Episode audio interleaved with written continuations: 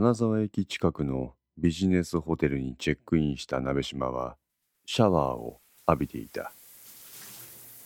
備え付けのボディーソープを手で泡立て彼は全身にそれを塗りたぐった。そしてそのまま両手を頭に持っていき髪の毛一つない頭にもそれを塗って手早く流水で流した。ものの5分程度で全身を清め終わった彼はバスタオルで全身を拭き上げ鏡に映る自分の姿を見た。相変わらず汚ね体だな。何で負ったものかはわからないが彼の上半身の底かしこに大小無数の傷跡があった。鍋島はその中でも腕にある傷跡に目を落としそれをゆっくりと指でなぞった久美子感じるよ。お前を。そう言うと彼は恍惚とした表情になった。彼は覗き込むように鏡に映る自分の顔を見た。あの頃の俺とは似ても似つかぬ顔だ。そして髪の毛もない。今の俺を見てあいつは俺を思い出すかな。鍋島は耳から顎にかけて指でなぞる。俺には顔の感覚さえないんだよ。俺でさえこの鏡に映る人間が誰だかわからない時がある。タブレット端末を手にした彼はそこに映る久美子の姿を見つめた。でもあいつの体は覚えてるか。そう言って鍋島は不敵な笑みを浮かべた。頼むよ。俺の傷を癒してくれ久美子。映像の久美子は店員と何かの会話をしていた。時折腕時計に目を落とし何やら時間を気にしているようだ。タブレットが示す時刻は14時である。なんだ？何やってんだ？画面の中の久美子は両手を合わせて別の店員に何かを頼んでいる。一旦画面から消え再びそこに映る彼女の手にはバッグが握りしめられていた。外にでも出るのか？こいつは好都合だ。ビルの閉店時刻には関係者を送迎する車でこの辺りは混雑する。それに久美子の通勤には父の送迎がついている。この二つの状況が重なるとさすがの鍋島も大胆な行動には出にくい。しかしこのタイミングで久美子が外出となると彼女との接触はがぜ容易となる。鍋島は即座に黒ずくめの服をまとって部屋を出た。外はうだるような暑さであった。通りを行き交う人間は皆半袖姿。その中で全身黒でニットキャップの鍋島の姿はその場から浮きそうなものだがなぜか彼の存在に目を留める者はいなかった。それもファッションビルのそばという個性的な服装をした人種のるつぼということが要因なのだろうか。鍋島はビルのそばの物陰に身を置いて腕時計に目を落とし誰かを待つ素振りを見せながら職員通用口から久美子が現れるのを待った。しかし待てど暮らせど彼女の姿が見えない。なんだ？なぜ出てこない？ポケットからスマートフォンを取り出して先ほど部屋で見ていた久美子の店を俯瞰で抑える映像に目を落とす。そこには彼女の姿はない。俺としたことが先走っちまったか。カバン抱えてるからって外に出るとは限らないよな。遅めの昼ってところか。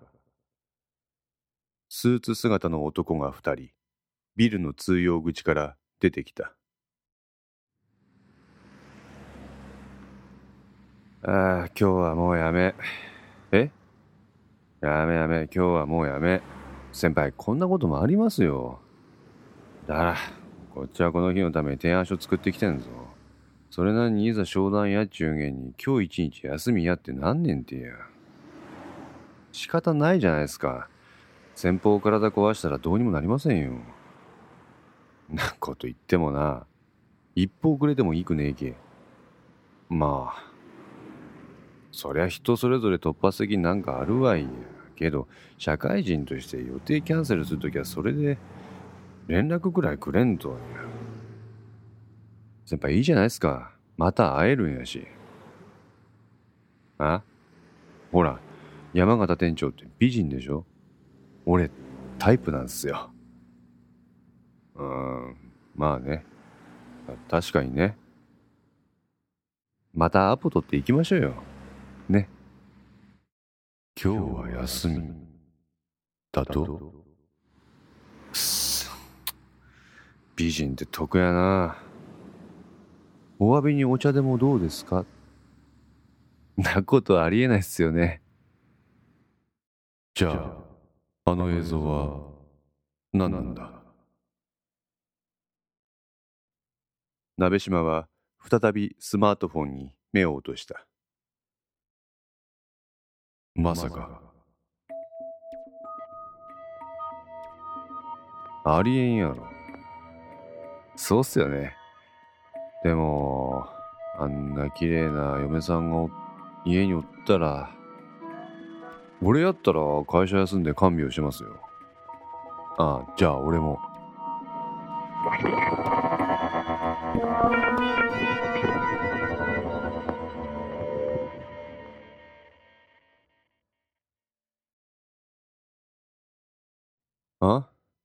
何言っとれんて。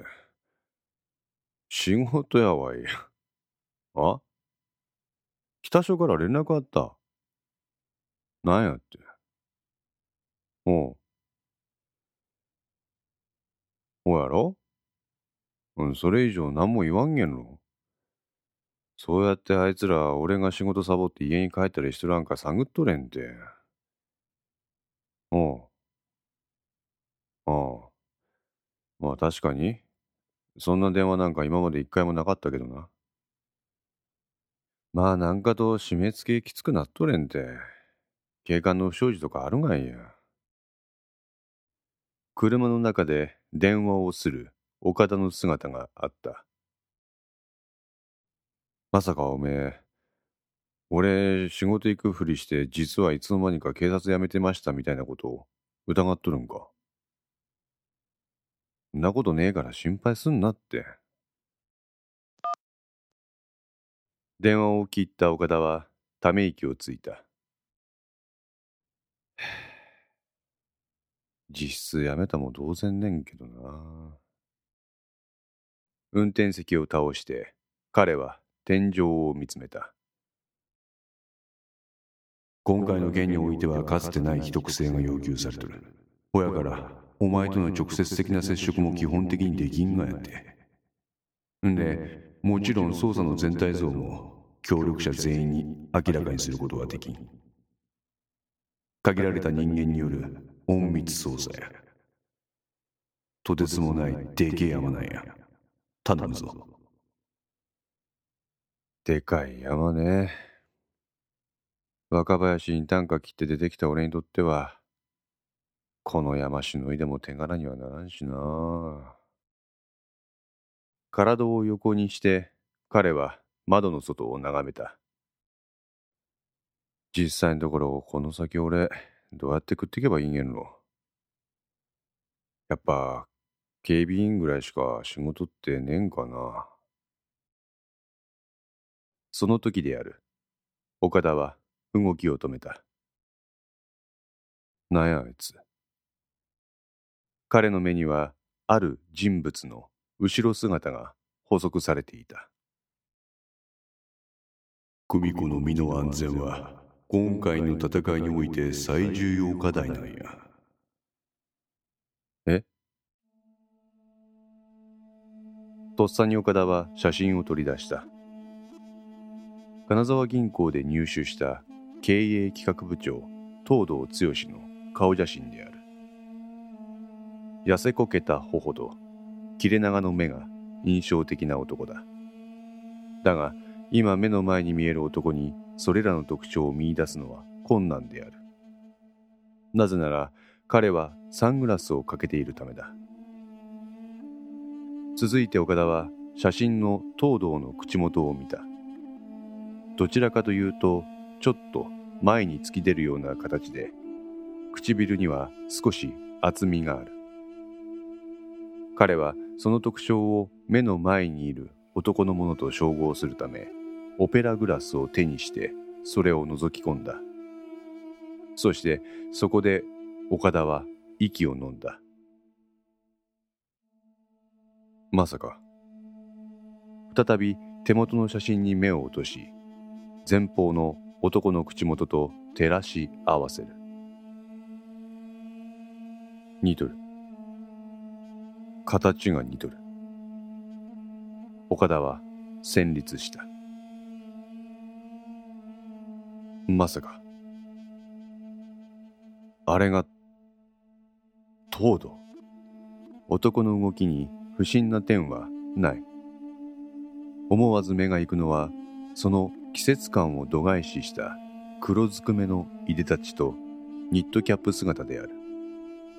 それさえ目をつぶってしまえば彼は単なる一通行人。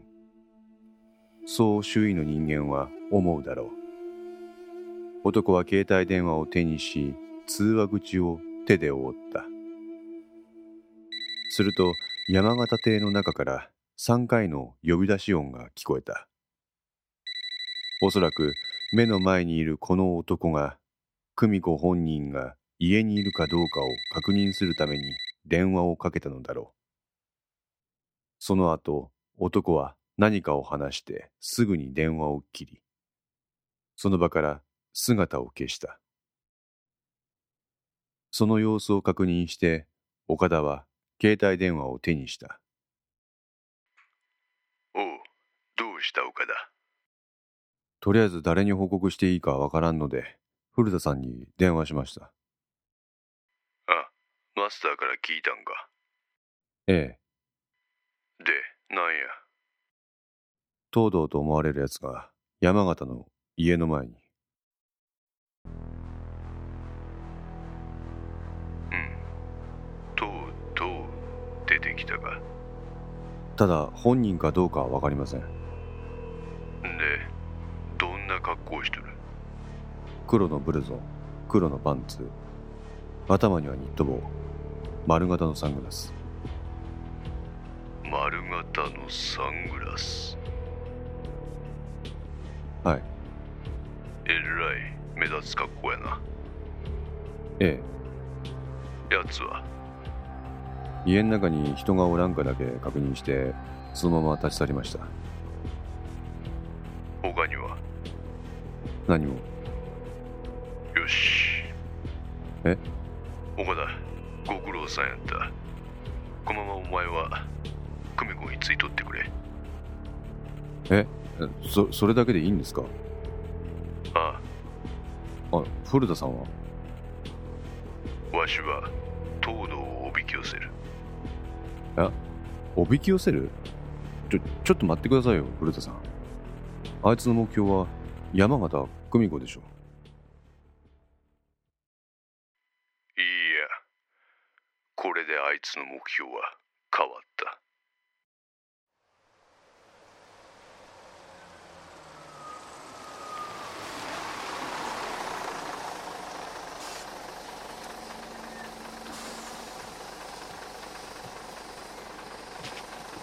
山形邸を後にした鍋島は近くの停留所で偶然止まったバスに乗り込んだ。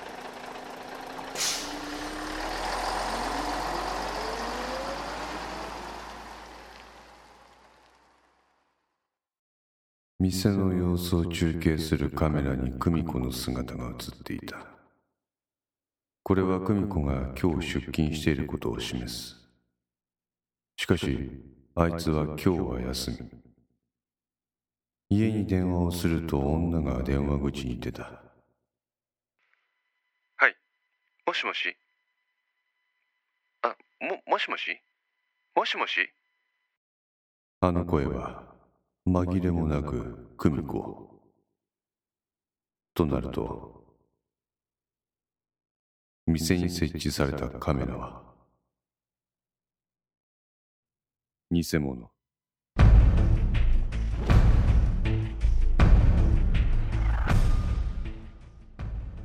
まさか。相馬のやつ。ありがとうございます。やめろ。いえ。これぐらいせんと示しがつきません。俺は立花に仕事を依頼しただけだ。お前に礼なんか言われることはしていない。私は近藤さんのことを一生忘れません。そういえばなおだからやめろ。这で我是永遠で会不このご恩は必ず返します。鍋島は拳を強く握りしめた。裏切り者には死の制裁が必要だな。その言葉とは裏腹に彼の頬に一筋の伝うものがあったことを誰も知る由もなかった。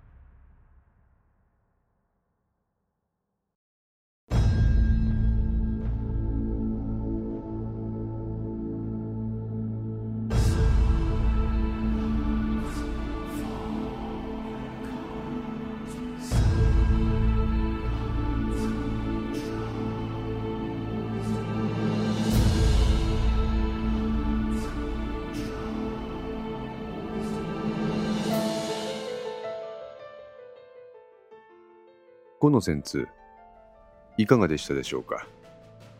このお話は毎週月曜0時に1話ずつ更新できるよう鋭意作成中です。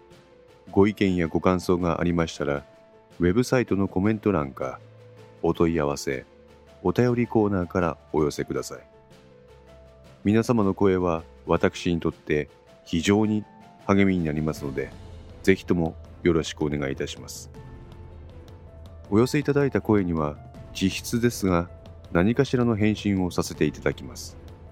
特にお問い合わせお便りのところからお寄せいただいた感想などはポッドキャストの中でも紹介させていただきます。また iTunes Music Store の中のレビューも頂戴できれば嬉しいです。それでは皆さんまた来週。ごきげんよう。